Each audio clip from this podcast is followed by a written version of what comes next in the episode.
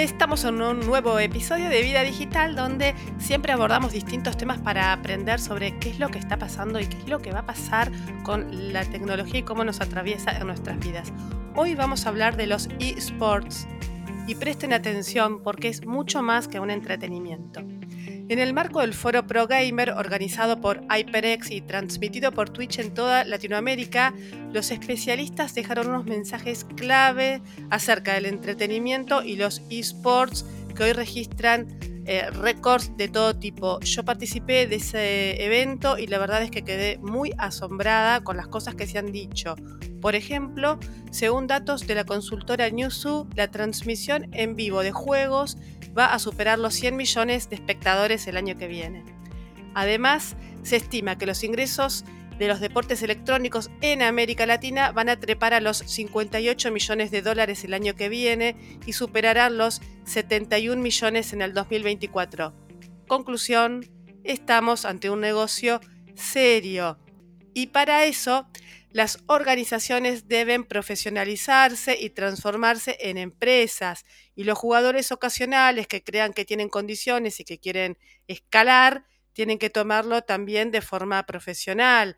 Hay equipos con eh, preparadores físicos, psicólogos, nutricionistas, que hacen acento en la constancia, en el esfuerzo, en la disciplina y en los hábitos saludables de las personas que trabajan de eh, e-gamers, por llamarlo de alguna manera. Y en esta línea es que vamos a dialogar ahora con Alejandra Hintze, que es especialista en medicina deportiva y quien en este foro tan interesante explicó que el entrenamiento invisible de un gamer es algo muy importante y está vinculado a una alimentación consciente, un descanso reparador, la hidratación y varias cosas más, porque lo vamos a tomar en serio.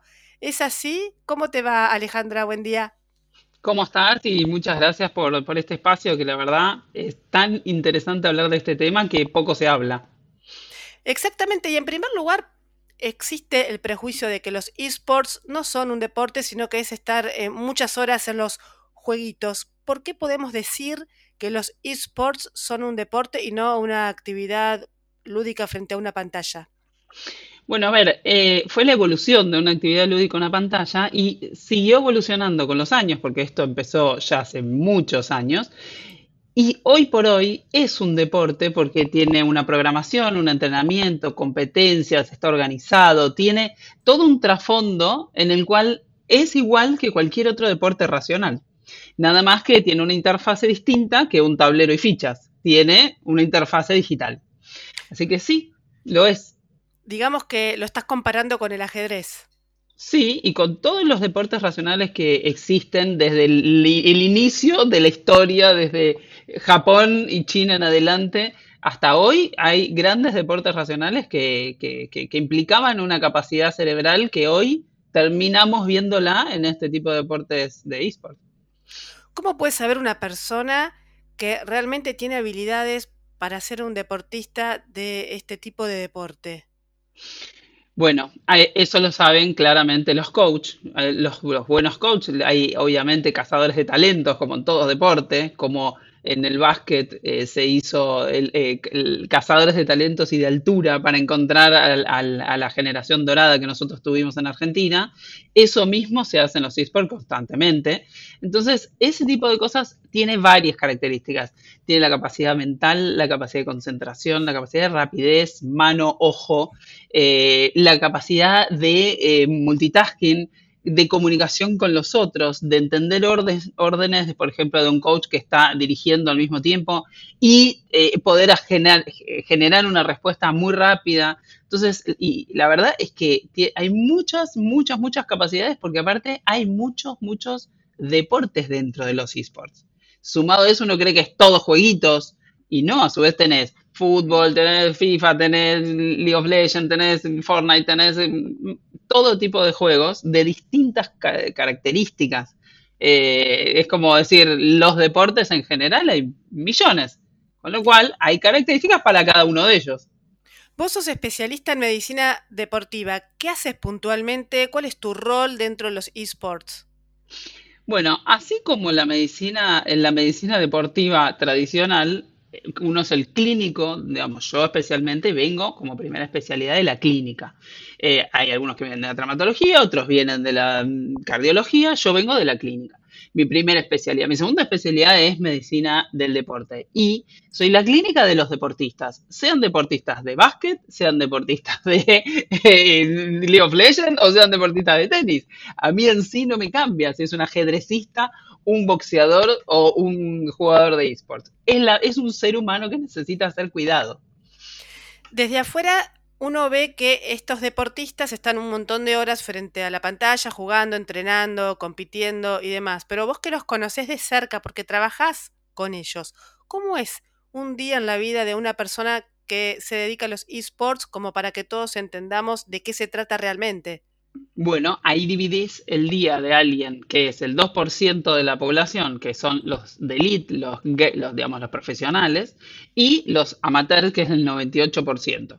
Entonces, el 2% donde tal vez tiene recursos que son muy poquitos realmente, terminan siendo que trabajan de eso. Entonces, se levantan, hacen, tienen su horario para desayunar, su horario para almorzar, su horario para cenar. En el medio tienen programado, como cualquier deportista tiene programado el horario en que va a hacer ciertas prácticas con ciertas características que el coach quiere determinar. Así como en tenis tenemos primero físico después tenis, bueno, acá tenés ciertas características que quieren ver, no sé, agilidad, estrategia, técnica, etcétera. Eso sí, es, es enfrente de una pantalla, por supuesto.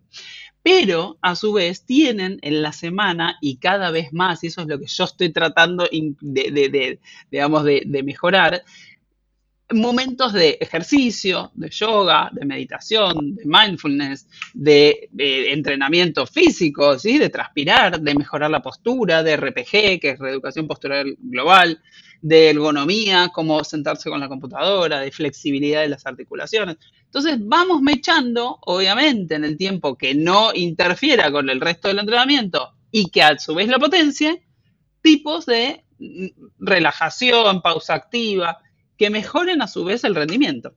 Todo eso lo hacemos en todos los deportes, pero en este en particular necesitamos moverlos porque están mucho tiempo sentados. Y pasa que los chicos cuando les proponen todas estas actividades dicen, ah, no, yo quería jugar y nada más, así que me retiro o no. Es un proceso que va despacio y los eh, jugadores ya van viendo cómo se perfila su profesión. Bueno, es increíble. Es como toda persona que pasa a ser amateur a profesional, esto que te estoy contando no le divierte. Siempre digo, acá viene la parte aburrida del entrenamiento, pero al final es la que te genera ese plus, ese, ese upgrade que los otros no tienen. Entonces, cuando hay dos, dos personas que están disputándose el primer, segundo y tercer puesto, o dos equipos que están disputándoselo, termina pasando que los pequeños cambios que vos generes hacen grandes resultados en el alto rendimiento.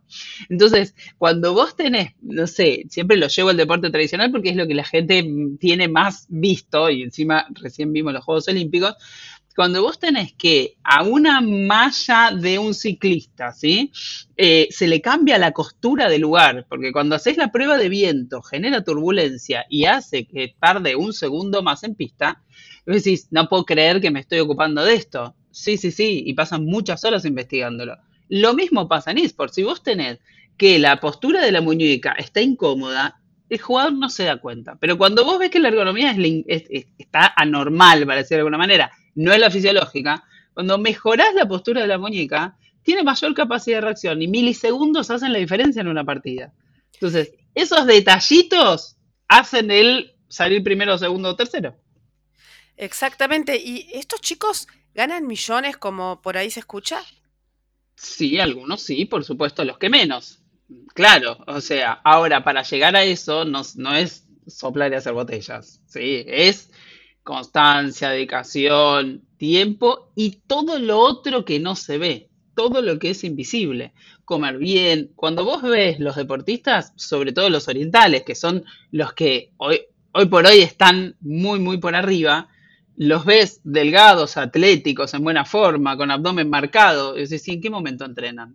Si tienen que estar 12 horas jugando al juego, como dicen. No, por supuesto que no.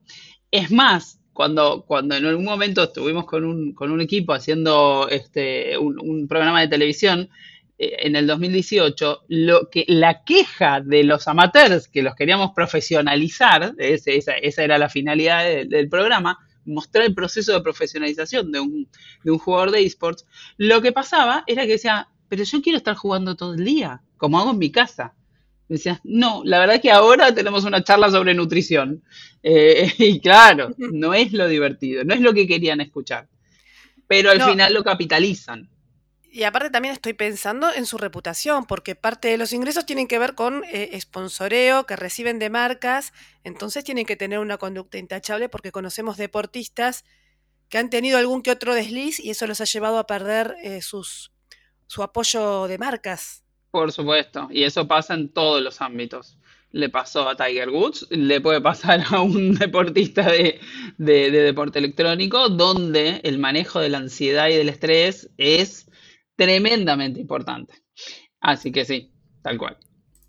Y también vemos, como comentábamos al inicio, que hay dentro de los equipos de esports médicos como vos, pero también hay psicólogos, coach, eh, entrenador físicos y demás. ¿Te parece que es una oportunidad de desarrollo profesional interesante para estos profesionales que pueden hacer su aporte? Sí, y la verdad que desde la medicina del deporte eh, hay, muy hay muy pocos deportólogos que hoy por hoy ven los esports como un tipo de deporte en el que existe un paciente.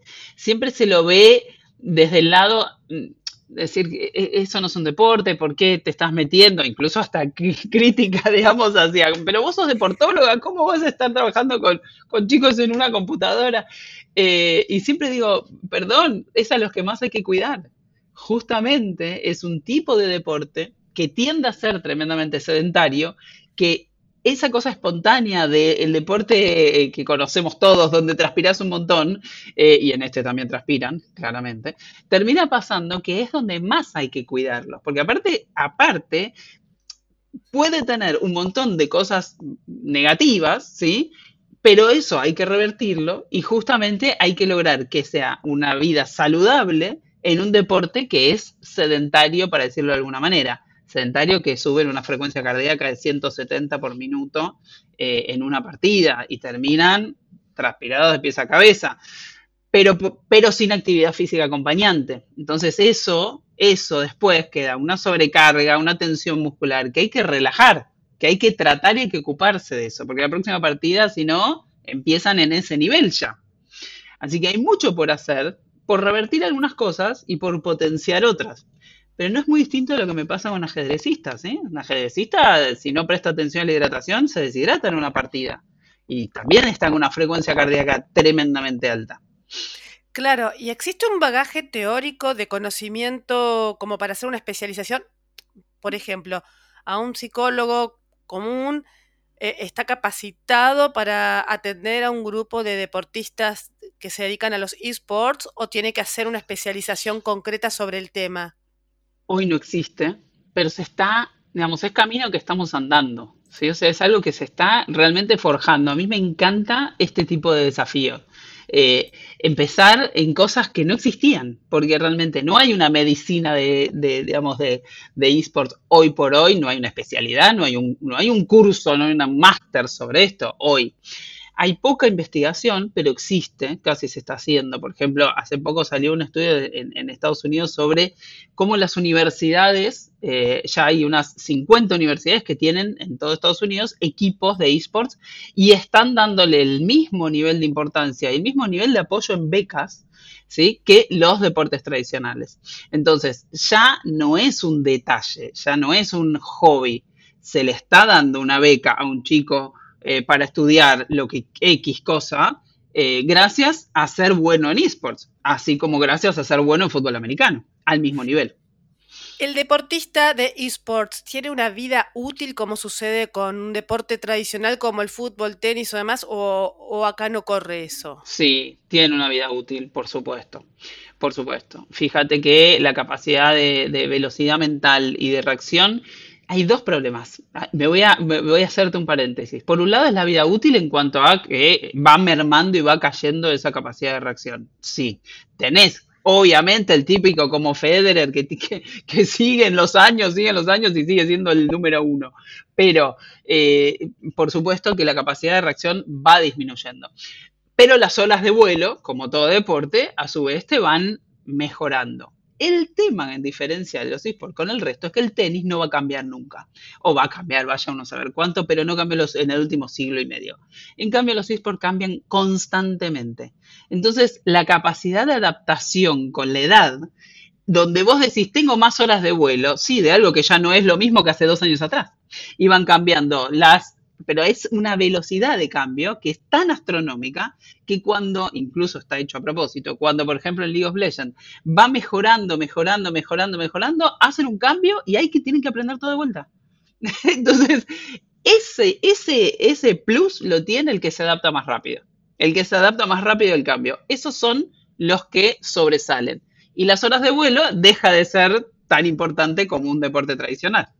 Sí, como cuando hablamos hoy en día lo que es la capacitación, que decimos que es clave aprender a desaprender, porque cambia el escenario, entonces el bagaje teórico que tenías del pasado no te sirve para nada. Y nos pasa a nosotros que tenemos cuarenta y pico, que eh, entras a, no sé, a Facebook y ves que te cambian los botones y te querés matar. Vos, ay, no, qué fiaca. Yo creo que la edad es es el punto. Y después la otra cosa son los nativos. Pensá que los que ya son coach y tal vez ahora tienen 30 o 20 largos, eh, no, son tan nativos, ¿sí? Porque han aprendido y aunque desde muy jóvenes empezaron, pero no son nativos puros digitales. Son aprendidos. En cambio, cuando vos tenés a uno que tiene 15, eh, ¿es nativo puro? Piensa de esa manera y cuando ve una aplicación nueva, encuentra, esos son redes neuronales que se generan en la infancia, cuando se está desarrollando el cerebro.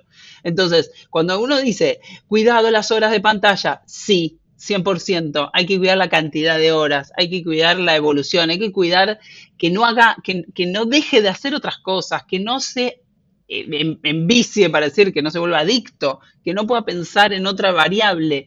Ahora, hay ciertas cosas y ciertas capacidades que es un lenguaje aprendido en la infancia, que es digital y que si no lo aprenden en la infancia, incluso no sé qué va a pasar cuando tengan 20 años esos chicos. Y no te digo solo a nivel jugar, este, hablo a nivel de la vida profesional en general. ¿Cómo viene la inserción de la mujer dentro de esta industria?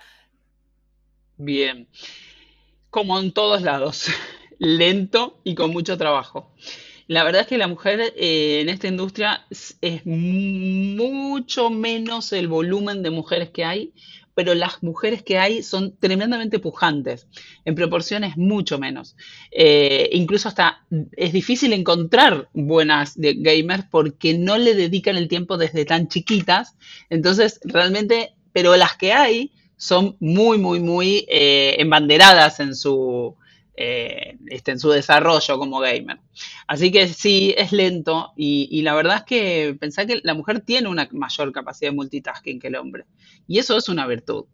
Pero bueno, es difícil saberlo, no hay grandes estudios eh, de, es innato, no es innato, porque hay más chicos jugando, porque el tipo de juego es cultural quizás a priori a la mujer no se le presentan los esports como una oportunidad de profesión, porque está como demasiado eh, fuerte la imagen de que es una cosa de hombres. Entonces eso por un lado ya hace que las mujeres perdamos de vista los esports como deporte. Ahora, una vez que se supere esa barrera y la, niña o la adolescente dice me voy a dedicar a esto, tiene buena eh, cabida dentro de los grupos de los esports o los compañeros varones eh, la menosprecian. Y como todo, por ejemplo, se está, hay ligas femeninas, hay equipos femeninos y la verdad es que eh, es, para mí, te lo digo, no tiene ninguna lógica. Si vos me querés decir, por ejemplo, que hay 100 metros llanos de hombres y 100 metros llanos de mujer, tiene lógica porque ya el hombre tiene un 5, un 10% más de masa muscular porque tiene más testosterona. Entonces hay una cuestión fisiológica que hace que el hombre sea más rápido que la mujer, específicamente en 100 metros llanos.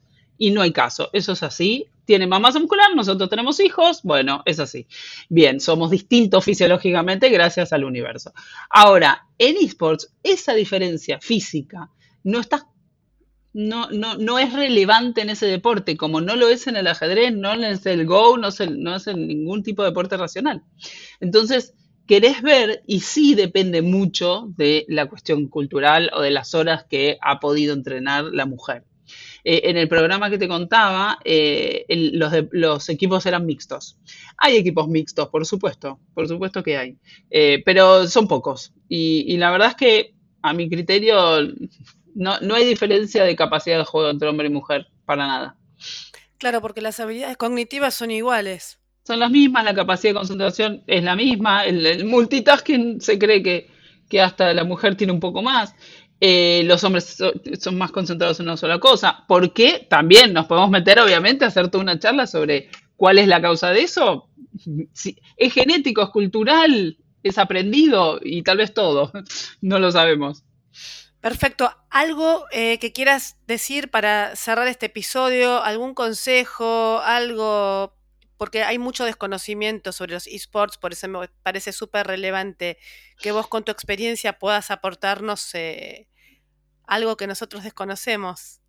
A ver, eh, siempre me gusta pensar en las inferiores, ¿sí? Como, como deportóloga creo que los focos siempre hay que hacerlo en las inferiores y no solo ver el que brilla, sino cómo llegó a este, este, a este lugar.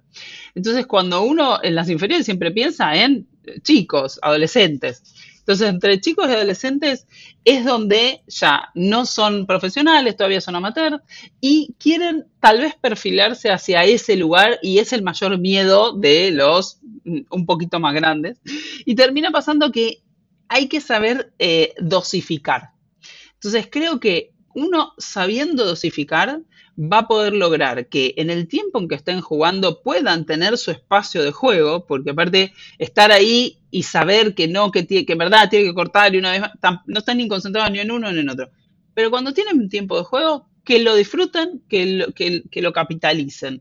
Ahora, el resto del tiempo, que es el tiempo de hacer otra cosa, también hay que dejar de lado, y lo digo en el último profesional hasta el, hasta, hasta el primer amateur, donde si estás entrenando en el gimnasio, te concentres y capitalices eso y lo disfrutes. Y cuando estás jugando una partida, estés mm, concentrado y haciendo eso lo mejor posible.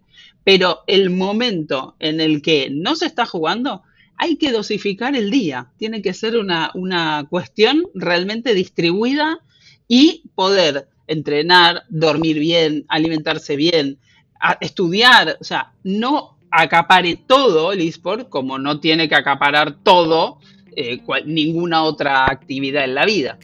Así que creo que en el mundo amateur es saber dosificar eh, y saber manejar la posible adicción a un juego como posible adicción a cualquier otra cosa. Cuánto para seguir aprendiendo. Hemos eh, comentado datos, consejos, prejuicios, de todo en el marco de este episodio. Así que muchísimas gracias Alejandra. Y bueno, esperemos que el día de mañana haya equipos mixtos de un montón de deportes y que realmente una persona pueda decir, bueno, yo me quiero dedicar a los esports y está todo más que bien. Muchísimas gracias. Gracias a vos y un beso enorme.